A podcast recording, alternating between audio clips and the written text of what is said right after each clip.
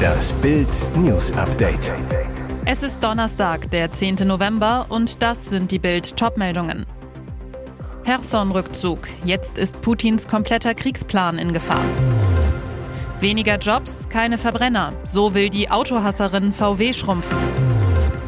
Torwartentscheidung für die WM ist gefallen. Diese Worte besiegeln die dritte gewaltige Niederlage der Russenarmee in der Ukraine.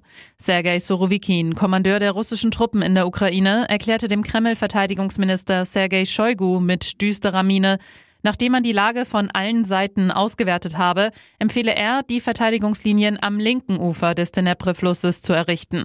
Surovikin verstehe, dass es keine einfache Entscheidung sei, aber man rette das Leben unserer Soldaten und der Kampfgruppe als Ganzes. Sein Fazit? Das Territorium auf der anderen, der rechten Dnepr-Seite zu halten, hat keine Perspektive. Und Shoigu akzeptierte den Vorschlag seines Generals. Heißt im Klartext, die Russen wollen aus der Großstadt Herson abziehen. Es ist die dritte Riesenniederlage der Russen seit dem Überfall auf die Ukraine. Die russische Armee schaffte es nicht, die ukrainische Hauptstadt Kiew einzunehmen und zog im April nach herben Verlusten ab. Im September vertrieben die Ukrainer die Russenarmee aus der Region Kharkiv im Osten des Landes. Jetzt soll, wenn man Shoigu glauben darf, Herson kampflos geräumt werden.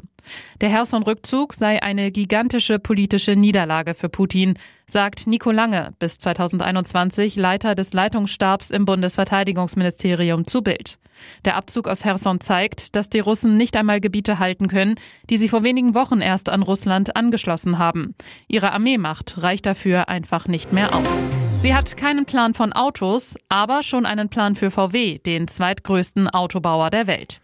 Julia Willi Hamburg, Obergrüne in Niedersachsen, zieht als frisch vereidigte Vizeministerpräsidentin in den VW-Aufsichtsrat ein. Ihr Job?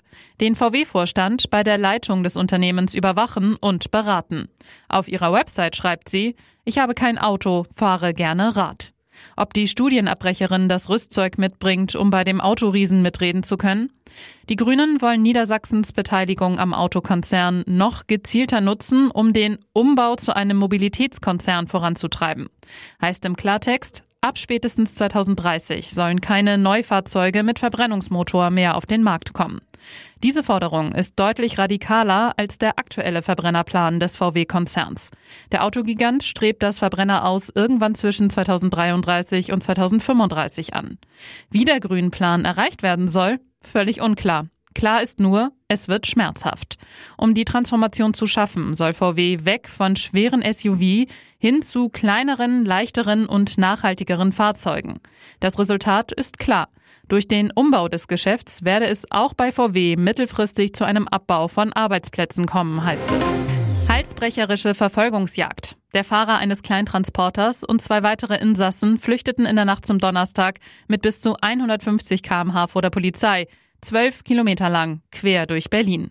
Das Fahrzeug war der Polizei bereits in Treptow aufgefallen. Der weiße Transporter soll mit überhöhter Geschwindigkeit unterwegs gewesen sein. Ein Einsatzwagen der Polizei wollte das Fahrzeug daraufhin stoppen, doch der Fahrer gab mit dem Renault Trafik Vollgas. Es ging auf mehr als zwölf Kilometern durch mehrere Ortsteile und Bezirke.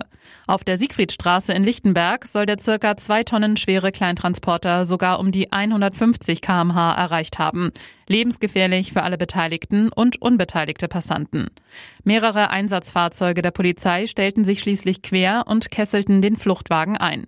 Sofort aber sprangen drei Personen aus der Fahrerkabine und ergriffen die Flucht zu Fuß. Nach ersten Angaben sollen fünf Polizeibeamte nötig gewesen sein, den vermeintlichen Fahrer zu überwältigen. Er wehrte sich massiv, rang Beamte zu Boden und verpasste mindestens einem Polizisten eine Kopfnuss. Unter anderem soll auch Pfefferspray eingesetzt worden sein. Bei dem Einsatz wurden mindestens zwei Beamte verletzt, eine Polizistin musste ins Krankenhaus. Wer das Reizgas einsetzte, ist noch unklar. Später kam auch der Grund der halsbrecherischen Flucht heraus. Während der Flucht zu Fuß warf eine Person eine ganze Tasche voller Amphetamine, Tabletten und anderen Drogen weg. Die Tasche konnte sichergestellt werden. Eine dritte Person aus dem Fluchtwagen konnte vorerst entkommen. Die Fahndung läuft. Heute um 12 Uhr gibt Hansi Flick seinen WM-Kader bekannt. Bild weiß, die erste Entscheidung des Bundestrainers ist bereits gefallen. Sie betrifft die Torhüter. Weil zur WM 2022 nach Katar 26 statt wie sonst üblich 23 Spieler mitgenommen werden dürfen, hatte Flick überlegt, vier statt wie sonst üblich drei Torhüter zu nominieren.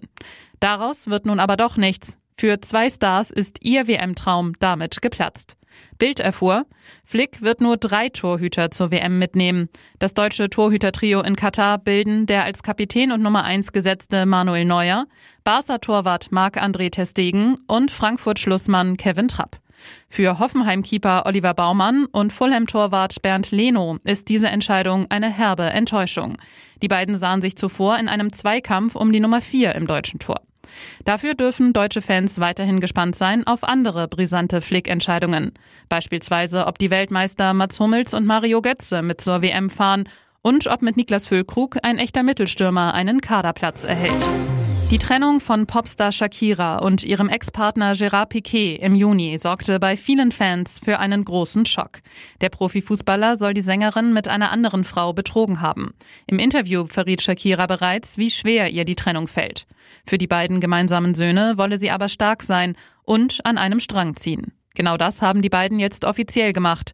Zwölf Stunden soll das ehemalige Paar bei Anwälten gesessen haben, um zu einer Einigung bezüglich ihrer Söhne zu kommen. In einem Statement zu TMZ ließen sie verlauten, wir haben eine Sorgerechtsvereinbarung unterzeichnet. Ihr Ziel sei es, den Kindern höchste Sicherheit und Schutz zu bieten. Sie hoffen demnach, dass ihre Söhne Sascha und Milan ihr Leben in einer sicheren und ruhigen Umgebung fortsetzen können. Einzelheiten der Vereinbarung sind nicht bekannt. Ein Insider verriet gegenüber TMZ jedoch, dass Shakira ihre Söhne offenbar in den USA großziehen möchte. Und jetzt weitere wichtige Meldungen des Tages vom Bild Newsdesk. Ein schrecklicher Unfall am Montag letzte Woche. Eine 44 Jahre alte Radfahrerin geriet auf der Berliner Bundesallee unter einen Betonmischer, blieb regungslos liegen und verstarb später im Krankenhaus. Ein Rüstwagen der Feuerwehr, der den Betonmischer hätte anheben können, steckte im Stau, ausgelöst durch Klimakleber. Jetzt liegt der vollständige Abschlussbericht der Feuerwehr zum tödlichen Betonmischerunfall vor. Das Fazit, wäre der Rüstwagen wie geplant an der Einsatzstelle eingetroffen, hätte der Betonmischer nicht erneut über das Bein der Radfahrerin rollen müssen. Im Abschlussbericht, den Bild einsehen konnte, steht, durch rechtzeitiges Eintreffen des Rüstwagens hätten sich den Verantwortlichen vor Ort weitere Handlungsoptionen geboten. Zudem wäre eine Fachberatung, technische Rettung an der Einsatzstelle möglich gewesen. Es werden mehrere Feststellungen aufgeführt.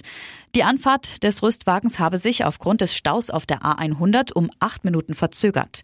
Der Rüstwagen wäre annähernd parallel mit dem Fahrzeug der Notärztin eingetroffen. Und der Stau sei durch Straßenblockaden hervorgerufen worden. Diese seien ursächlich für das verspätete Eintreffen des Rüstwagens an der Einsatzstelle gewesen. Zu seinem 42. Geburtstag gönnte sich Lotto Chico eine erste Fahrt in seinem silbernen Ferrari Pista für 450.000 Euro. Das Ordnungsamt legte zur Feier des Tages einen Strafzettel obendrauf. Knöllchen Ärger für den Tippmillionär. Gestern hatte Kürsat Y, dank Systemschein jetzt über 9 Millionen Euro schwer, den Sportwagen mit 721 PS in Düsseldorf abgeholt. Er zu Bild, eine Rakete, ein richtig geiles Auto. Vom Händler gab es noch eine Flasche Sekt dazu. Die habe ich einer Frau geschenkt. Ich trinke ja keinen Alkohol. Die erste Ausfahrt als Superreicher ging in die Heimat. Doch dann Stau in der Dortmunder Nordstadt, Fliegerbombe entschärft. Ein Halt an seinem Stammcafé, das ihm jetzt auch gehört, war für Chico trotzdem Pflicht. Die Nobelkorosse mit den schicken roten Streifen stellte er kurzerhand mitten auf der Straße ab. Sofort zur Stelle, zwei Ordnungsamtsmitarbeiter. Gebt mir eine Minute, ich habe heute Geburtstag, sagte Chico und verspannt in Richtung Café. Doch die Stadtmitarbeiter hatten wenig Nachsicht, holten Handy zum Fotografieren und Maßband raus. Ein wütender Chico. Das war Mist mit dem Ordnungsamt. Ich habe mein erstes Knöllchen bekommen. Wie teuer das wird, weiß ich nicht. Hauptsache, ich konnte noch wegfahren.